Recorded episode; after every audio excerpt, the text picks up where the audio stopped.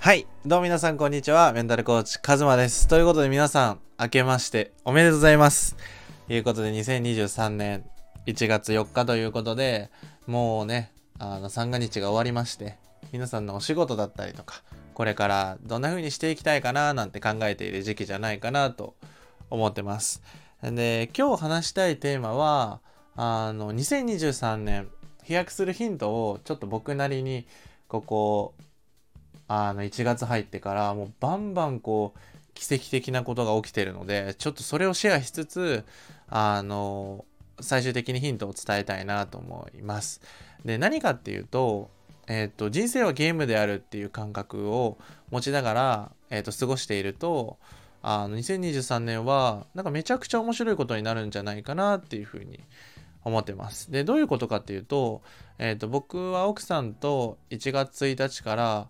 えっ、と、僕がね、あのーたまたま高知にちょっと行きたいなっていうのがあったんですよ。それもなんかこう、すごい出会いなんですけど、僕大好き、セブンルールっていうテレビ番組がすごい大好きで、それに出ている方が、あの、高知で、こう、特集をしていて、高知県で住んでて映画とか、いろんなこう、ことに取り組んでいるよみたいな。で、その時に僕、あ、行ってみたいなと思ったんですよ。すごい自然が豊かで、僕も奥さんも自然が豊かなとこ大好きで。でも基本的にキャンプとか、そういうとこがいいみたいな。都会よりも田舎が好きやみたいな 感じで、僕高知行きたいって言って、高知行ったんですよ。で、1月1日に高知の、えっ、と、一都氷鎮下橋っていう、あの、すごい有名な橋があるんですよ。で、その橋ってっていうのは、あの、橋って本来こう手すりみたいのがついてるじゃないですか。で、その手すりがついてなくて、あの、こう川が、川が雨だったりとかで、こう、なった時に、その柱が、こう、なんだろうな、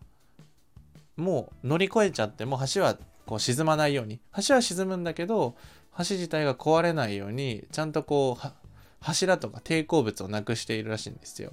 で、それが何と言ってもめちゃくちゃ景色が綺麗で、うわーすごいね、みたいな。らしくてで。ずっと奥さんが行きたいって言ってたんで、1日にそうせっかくだし行ってみようっていうことで行ったんですよね。で、結構高知ってこう山が多くて、えー、こう、大変だね、なんて言いながら1時間ぐらいかけて行ったわけですよね。ちょうどその時は徳島かな？愛媛かどっちかにあの泊まったので行って。んで見たんですよ。でも本当に1月1日景色が良くて天気も晴れててもう最高だよなんて言いながらあのもう僕と奥さんもなぜか知らないけどめちゃくちゃテンション上がっててもう写真とか撮りまくってたんですよ。でこう柱この手すりがないから何て言ったらいいのかなこう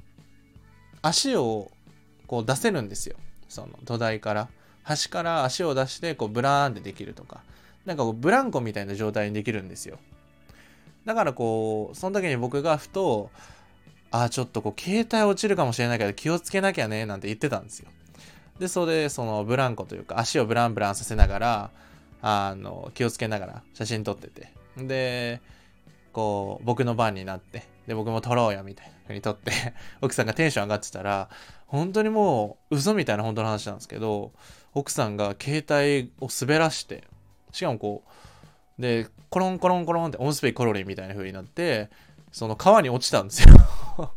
ポチャンって言いながらね。で僕も奥さんも本当にこうスローモーションかのようにああ落ちるって思って落ちてで下見たら落ちてるわけですよ。でやばいみたいな風になったわけ。まあその携帯がちそのあの水没しているわけだから。あ1日から携帯壊れるみたいな。もう縁起悪いじゃないですか。でどうしようと思って。でとりあえず川入ろうかって思ったんですけどこの冬の川ってめちゃくちゃ冷たいしそのすごくね水は綺麗なんですよ。こう何て言ったかな純化かすごくこう純度が高い。すごく綺麗なナチュラルな水らしいんですよね。こうダムとか人間の手が加えられてないからすごくこうあの綺麗なんですよ。下まで見えるんですよ。だから覗くと携帯が落ちてたのはっきり見えるんですよ。あここに落ちたなと。だからこう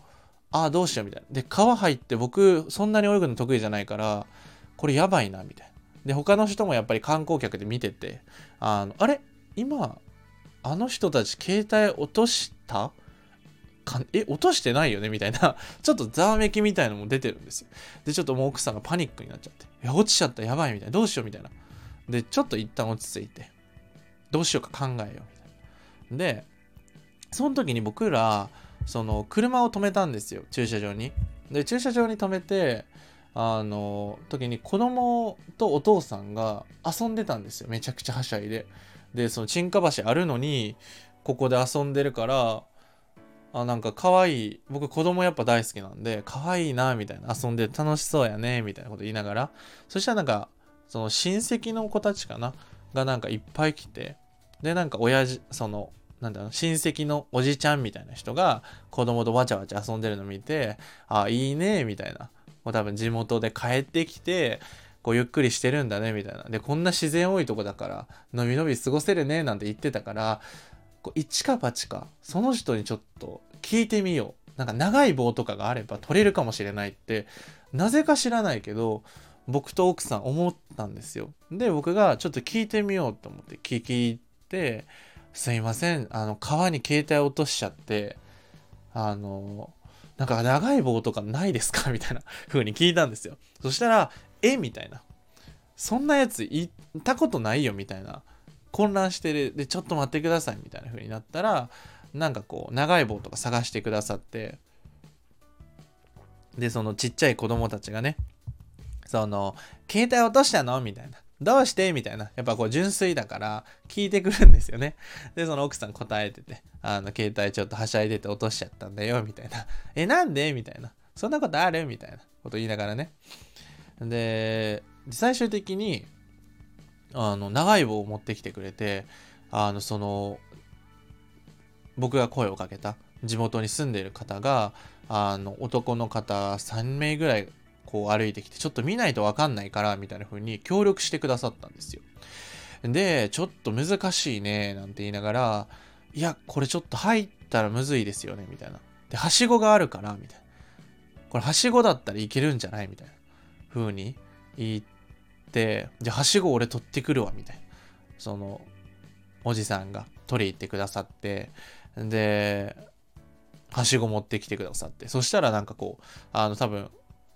こう、大晦日だから多分いろんな方が帰郷したんですよね。親族の方がもうゾロゾロと来て。だからもう合計20人ぐらいが沈下橋の下を見るっていう現象起きまして で、僕の奥さんの携帯を取るっていうね。で、僕はこう、僕と奥さん何もできないんで、まあちょっと手伝うみたいな。で、最終的に本当に奇跡的に取ってもらったんですよ、iPhone ね。で、濡れずにはしご使って、こう、なんだ、長い棒を使ってね、こうなんか竹を切るみたいなやつで iPhone 挟んで取れたんですよ。で、しかも驚きなのが、もうずっと使ってたその iPhone、水没してなかったんですよ。多分その水がすごくナチュラルで綺麗だから、あの水没しなかったのかなと思って今も使えてる状態なんですよでその出来事が20分ぐらいだったんですよねでもう本当に長い時間だったなっていうのと本当すごかったねみたいなその iPhone 落ちるしみたいなでその親族の人にねたまたま声をかけたからできたもののあの人たちいなかったらできなかったよねって思った時に2人であなんかこういう出来事って多いよねみたいな話になったんですよね。こう何かしらのトラブルとかアクシデントって人生に起こりうるじゃないですか。あの自分はこうだと思ってたのに違う結果になってしまったりとか思いもよらない出来事とかアクシデントって必ず人生にあると思うんですよね。